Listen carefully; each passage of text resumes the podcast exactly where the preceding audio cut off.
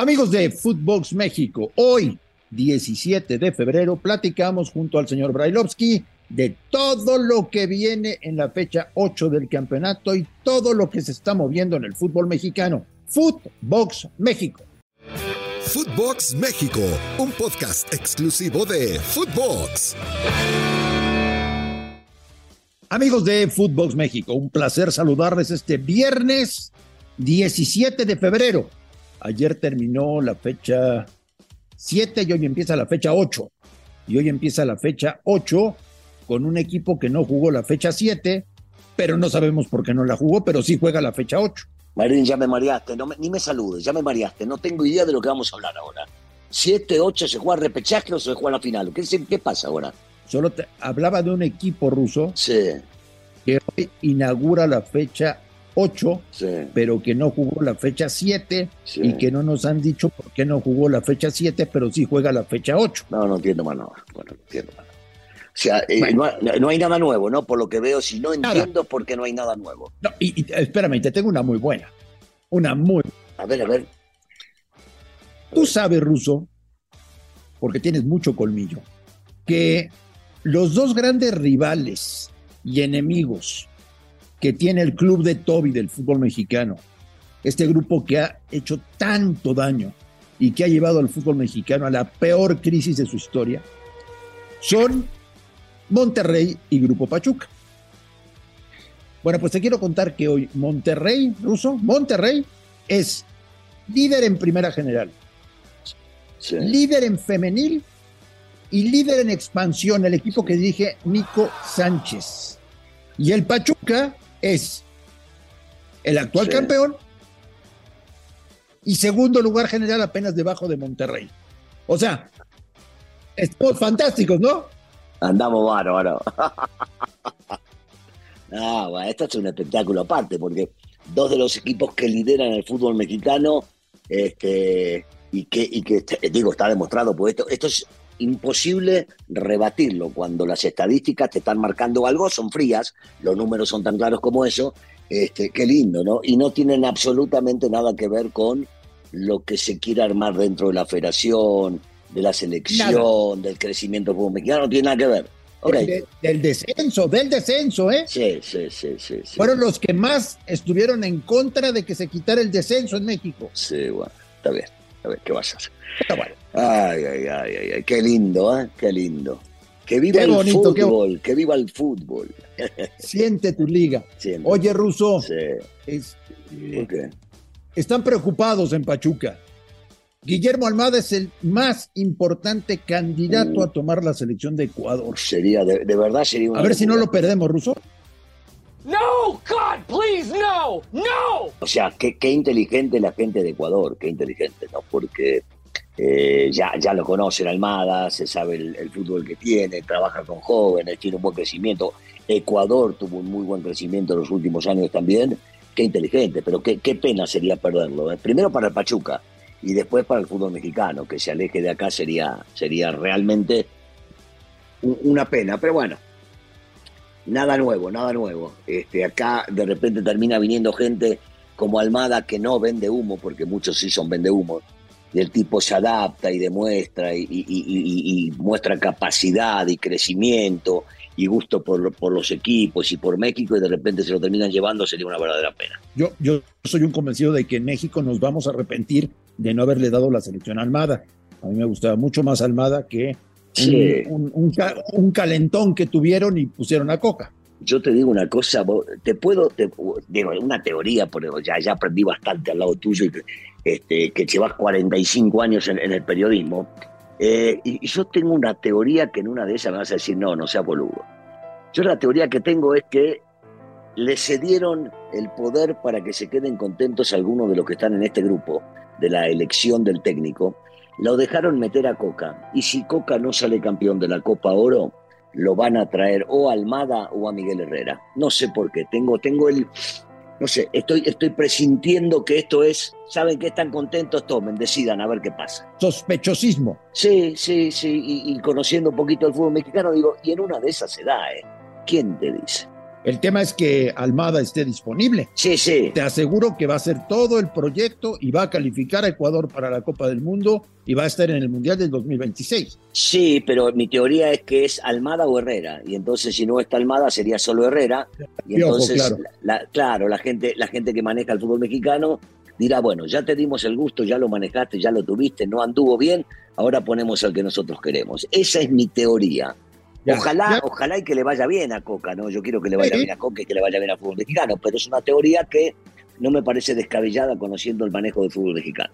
Estoy de acuerdo contigo. Estaremos pendientes a ese tema. Hablando de Miguel Herrera, Russo, viene al Azteca para enfrentar Sí. a tu querido América. Yo espero, espero que el sonido local Sí. no le vuelva a cambiar el nombre. Espero que la porra del América lo reciba con cariño, porque la última vez se portaron muy mal con él, ¿eh? Normal, ¿eh? Normal Sí, entre yo- ustedes, yo- normal. no, no, no, no, no, no. La mayoría, la mayoría de la gente que le va a la América está agradecida con Miguel por todo lo que hizo Miguel por la institución.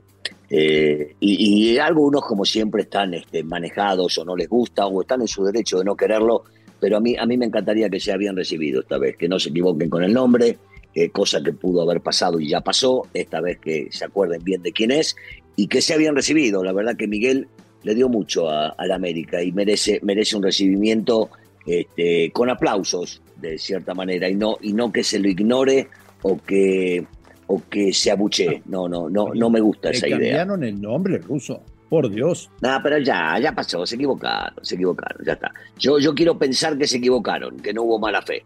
Y ojalá esto se demuestre este fin de semana Bueno. Este, cuando, cuando jueguen contra Cholos. En un abrir y cerrar de ojos, Daniel, se nos fue el torneo. ¿eh? Ya estamos a la mitad. Sí, la mitad del torneo, increíble, increíble. Bueno, faltan algunos partidos pendientes, como siempre nos pasa, Normal. que se van a jugar después. Después de la final se juegan dos partidos Exactamente. y antes del repechaje se juega uno más. Sí, Sí. pero, pero esto, esto sigue pasando. Increíble, ¿eh? ya estamos en la 8. Increíble, pasa rapidísimo, volando se fue.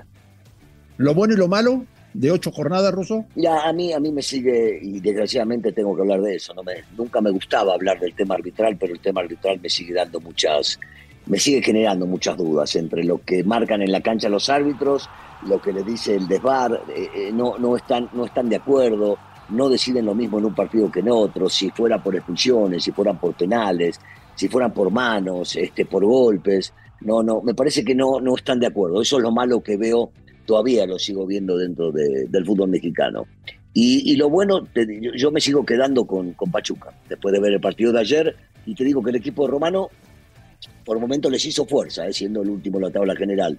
Me gusta, me gusta ver al equipo de Pachuca, tiene una idea muy clara, una forma de jugar que, que gusta, que atrae, que, que divierte, que a los que no le vamos a la institución, porque yo le voy a la América, te da gusto verlos. Este, me, quedo, me quedo con eso. Con lo bueno es eso, lo de Monterrey, por supuesto, porque va primero, pero, pero me sigo quedando, me sigo quedando con la propuesta del Pachuca. Hice un ejercicio ruso. Si se hubiera mantenido el descenso en el fútbol mexicano, Sí, hoy en primera división no estarían ni el Atlas ni el Mazatlán. mira vos. y estás hablando de un bicampeón, ¿no? Mazatlán se entiende, pero, pero de un bicampeón no hace nada. Increíble. Pero, Sí, pero, pero antes, bueno. antes de ser bicampeón hubiera descendido. Sí, claro, por supuesto que hubiera descendido. Y vos te acordás, te acordás cómo salió campeón también, ¿no, Marín? O sea, de esa no, perfecto. no, no nos olvidamos de las No, yo- equivocaciones garrafales o ayudas arbitrales, llámale como quieras. Yo digo que en las tres fases de esa liguilla, cuartos de final, semifinales y final, por más que me odien en Guadalajara, nunca en mi vida vi a un equipo que empujaran tanto hacia el campeonato como los árbitros empujaron al Atlas. Bueno, es Así, que, así es, claro. es, es una realidad. Bueno, ¿sabés cómo que lo vi como algo parecido cuando ayudaron a Chivas cuando peleaba con UDG por el no descenso? Ah, sí, Eh, me acuerdo. pa- me acuerdo, parecido a eso, parecido a eso. Este, De acuerdo. y, y como no podemos comprobar que hubo arreglos, yo no digo arreglos nunca porque no tengo forma de comprobarlo, Encuentro esto misterioso. Muy misterioso. pero sí digo que hubo equivocaciones garrafales a favor. Y eso los terminó llevando a ganar el título. Totalmente de acuerdo. Bueno, pues en la fecha 8, señor Brailovsky, tenemos ya el que platicamos, el América Cholos. Será interesante ver al equipo de Miguel Herrera ya con algo más de trabajo, muy poquito, muy rápido. A Miguel Herrera le tiraron a- de visitas a Chivas y al América. Con eso Sí. arrancó. su- Bueno, el de, de- el de Chivas, el de Chivas, el de Chivas se lo, Se lo manotearon, dos penales que le cobraron en contra, se lo manotearon a Miguel. y, le veía, le vi algo, le vi algo distinto. Fueron pocos días, tres días nada más de trabajo y otros tres días para jugar contra la América. El partido de la América los veo más complicado porque la América viene, viene jugando de otra manera, mejor que lo que juega su archirrival, que hoy por hoy está con ayuditas ahí peleando, pero va a volver a estar entre los lugares 8 y 12 normal. Este, pero sí, lo, lo, veo mejor. y yo creo que el equipo de Miguel va a terminar este, entrando a la pelea por la calificación. Sí, yo también, yo también lo creo. Eh, tenemos por ahí un Pumas Chivas. Si llega a ser ruso un buen partido Chivas en Ciudad Universitaria, se van a poner nerviosos, ¿eh? Y sí, y sí, sí, sí, porque. Los Pumas. Este, viste, reciben goles constantemente. En este último partido hubo desatenciones increíbles, increíbles desatenciones del equipo del equipo de Pumas, sobre todo en los pocos primeros minutos, viste, al 2 y al 6 no te podés equivocar tan feo, menos, menos sabiendo que si viene un tiro libre, eh, la pelota va a ir a buscar a Peña. Si vos en Necaxa tenés que marcar a alguien, sabés que tenés que marcarlo a Alexis Peña, que es de los mejores cabeceadores, y entonces no podés distraerte, y hay demasiadas distracciones, y estoy de acuerdo, se le va a empezar a poner feo este, la cuestión, la cuestión a, a Puente si, si Chivas se lleva el triunfo de, de Seúl y me contaron un secretito ruso. A ver si con esto entiendes lo que está pasando en Pumas. además de que, además de que no están jugando nada bien al fútbol, ¿eh? Están jugando, o sea, jugaban mucho mejor con Lilini, mucho mejor con Lilini. pero de por supuesto. Sí, no hay eh, ninguna duda, ninguna duda. Hay, hay un tema. En su desesperación por dirigir en primera división, Puente aceptó firmar un contrato de seis meses. Sí. Los jugadores dicen, tranquilo, este ya se va.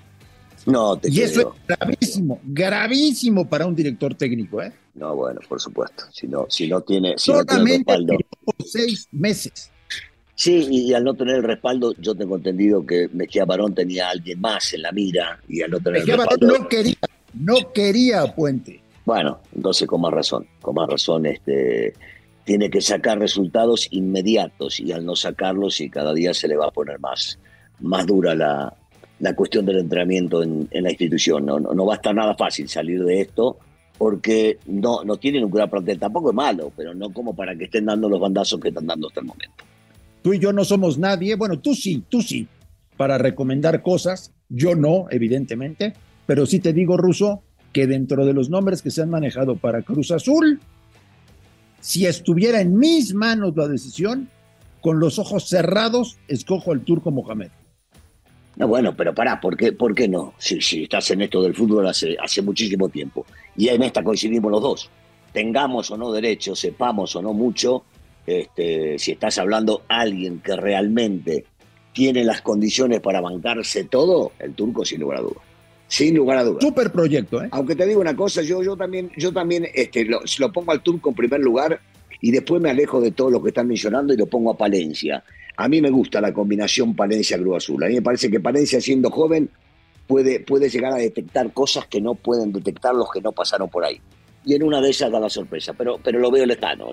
o sea, veo, veo lejano lo que yo pienso de la realidad que viven ahí adentro. Bueno, tanta, tanta ilusión le hace a Palencia dirigir a Cruz Azul. Hay que recordar que Paco Palencia nació en las fuerzas básicas de Cruz Azul. Por si usted lo recuerda jugando con Pumas o con Chivas. Bueno, Valencia nació en Cruz Azul, es un hombre hecho en las básicas de Cruz Azul. Por supuesto. Tantas ganas tiene que él vive en Barcelona y ahora está en México. No para ofrecerse, pero sí por si se ofrece o suena su nombre, estar a la vuelta de la esquina para poder tomar la decisión, ¿no? Sí, sí, sí, sí. Y te digo, para mí sería maravilloso porque cuando vos traes a alguien de la casa tiene un respaldo mayor, sobre todo en la cuestión del, público, de la gente, del apoyo, de los tiempos y demás. Y Paco es un tipo sumamente identificado con esta institución y encima de todo un tipo joven, con ideas renovadas. Entonces le puede, le puede llegar a dar este, más de lo que otros, teniendo experiencia, le podrían llegar a dar por el conocimiento que tiene de la cuestión interna dentro de la institución. Y, bueno, eh, yo insisto, ¿eh? yo pondría el turco Mohamed y me la jugaba con él tres años y le daba todo a Mohamed para hacer crecer el proyecto. Este, Joaquín Moreno, el eterno eh, técnico interino de Cruz Azul, va a dirigir hoy el partido contra Puebla y ya no sé qué va a pasar porque el miércoles ruso se juega el partido que no se jugó esta semana. No sabemos por qué y tampoco sabemos por qué se va a jugar el miércoles. Pero el miércoles van a jugar con el Atlas. Hay tiempo, digamos que hay tiempo desde hoy hasta el miércoles si es que tomaron ya una decisión para convocar al técnico. No sé, yo creo que ni ellos saben cuándo, cómo y por qué, pero esperarán seguramente para ver cómo es el resultado del día de hoy para resolverlo, aunque la lógica indicaría que tienen que resolverlo sin depender de un resultado y traer un técnico para trabajar eh, con un tiempo prudencial para sacar a, a la máquina de donde se encuentra. Señor Balovsky, le deseo que tenga un maravilloso fin de semana, le mando un fuerte abrazo, lo extraño y platicamos aquí el lunes de lo que nos deje la fecha 8 en Primera División.